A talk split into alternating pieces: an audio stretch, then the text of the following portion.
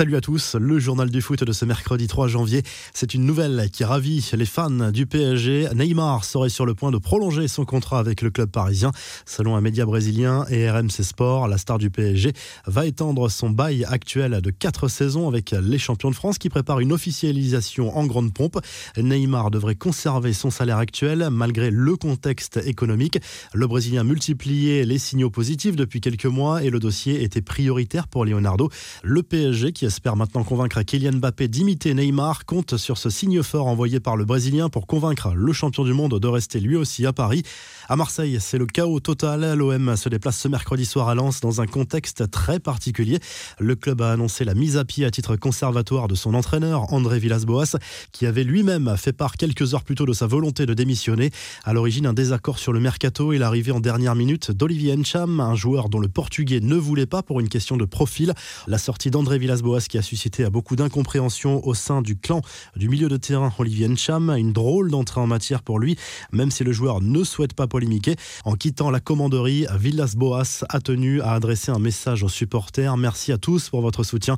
C'était une année et demie magique. L'OM est un club touchant. C'est dommage que l'histoire se termine comme ça. Vous avez un amour pour votre club qui est spécial. J'ai appris à l'aimer de la même façon que vous, a confié le coach portugais. Nasser Larguet, le directeur du centre de formation, et Philippe Anziani, entraîneurs de la réserve, vont diriger l'OM pour ce match à Bollard. En attendant l'arrivée d'un nouveau coach, Marseille pourrait missionner un entraîneur jusqu'à la fin de la saison avant de repartir avec un nouveau technicien cet été. Deux noms circulent déjà, ceux de Maurizio Sarri et Lucien Favre. À peine parti, Villas-Boas suscite déjà, lui, l'intérêt du club brésilien de Sao Paulo, selon le quotidien Globo Esporté. Les infos, en bref, le nouvel appel du pied de Jean-Michel Aulas à Karim Benzema. Le président de l'OL continue d'espérer un retour de son ancien buteur pour sa fin de carrière.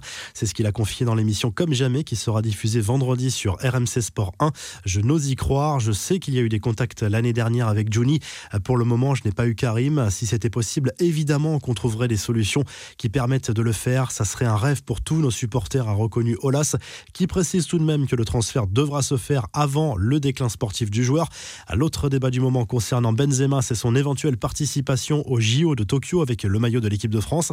Même si cette compétition est réservée aux espoirs. Chaque sélection peut faire appel à trois joueurs de plus de 23 ans en renfort. Raymond Domenech a prévenu, la décision finale reviendra à Didier Deschamps. C'est le sélectionneur des A qui décide aussi pour les espoirs à lâcher l'ancien sélectionneur des Bleus. En première ligue, Southampton a vécu un cauchemar à Old Trafford, une défaite 9-0 contre Manchester United.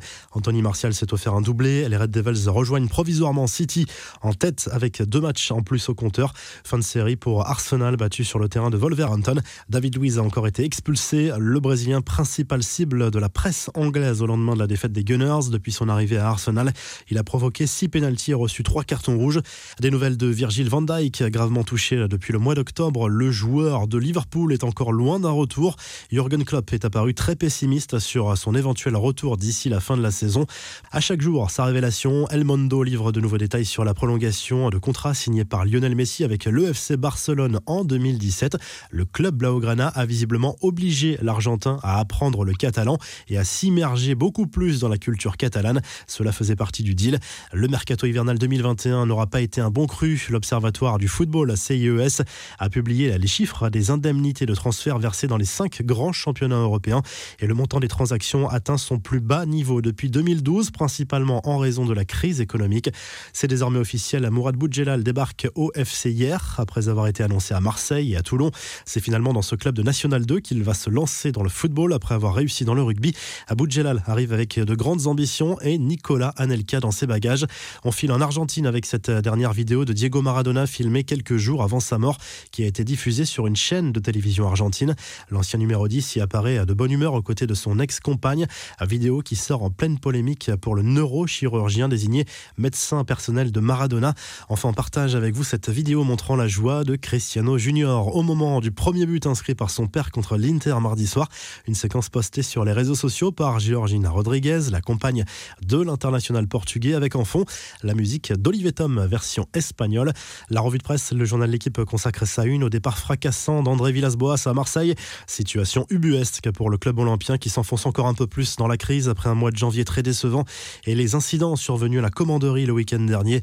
Le journal La Provence fait également sa une sur la crise à l'OM. Villas-Boas, Franck McCourt, le propriétaire du club et Jacques Jacques-Henri Hérault, regroupé derrière cette bannière Apocalypse OM. Le quotidien régional s'interroge sur l'avenir de Jacques-Henri Hérault.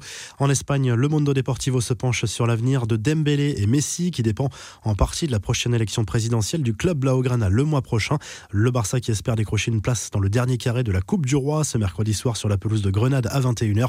Le journal marqua honneur de son côté à Cristiano Ronaldo, qui serait devenu, selon certains relevés statistiques, le meilleur buteur de toute l'histoire du football, devant Pelé et Joseph Bican. C'est une certitude, le Portugais compte désormais 763 buts en carrière. Et en Italie, le Corriere dello Sport place également Ronaldo en une pour illustrer le succès de la Juve sur la pelouse de l'Inter Milan mardi soir. CR7 s'est offert un doublé pour envoyer la vieille dame en finale de la Coupe d'Italie. Deuxième demi-finale ce mercredi entre Naples et l'Atalanta. Si le journal du foot vous a plu, n'hésitez pas à liker la vidéo et à vous abonner et à très vite pour un nouveau journal du foot.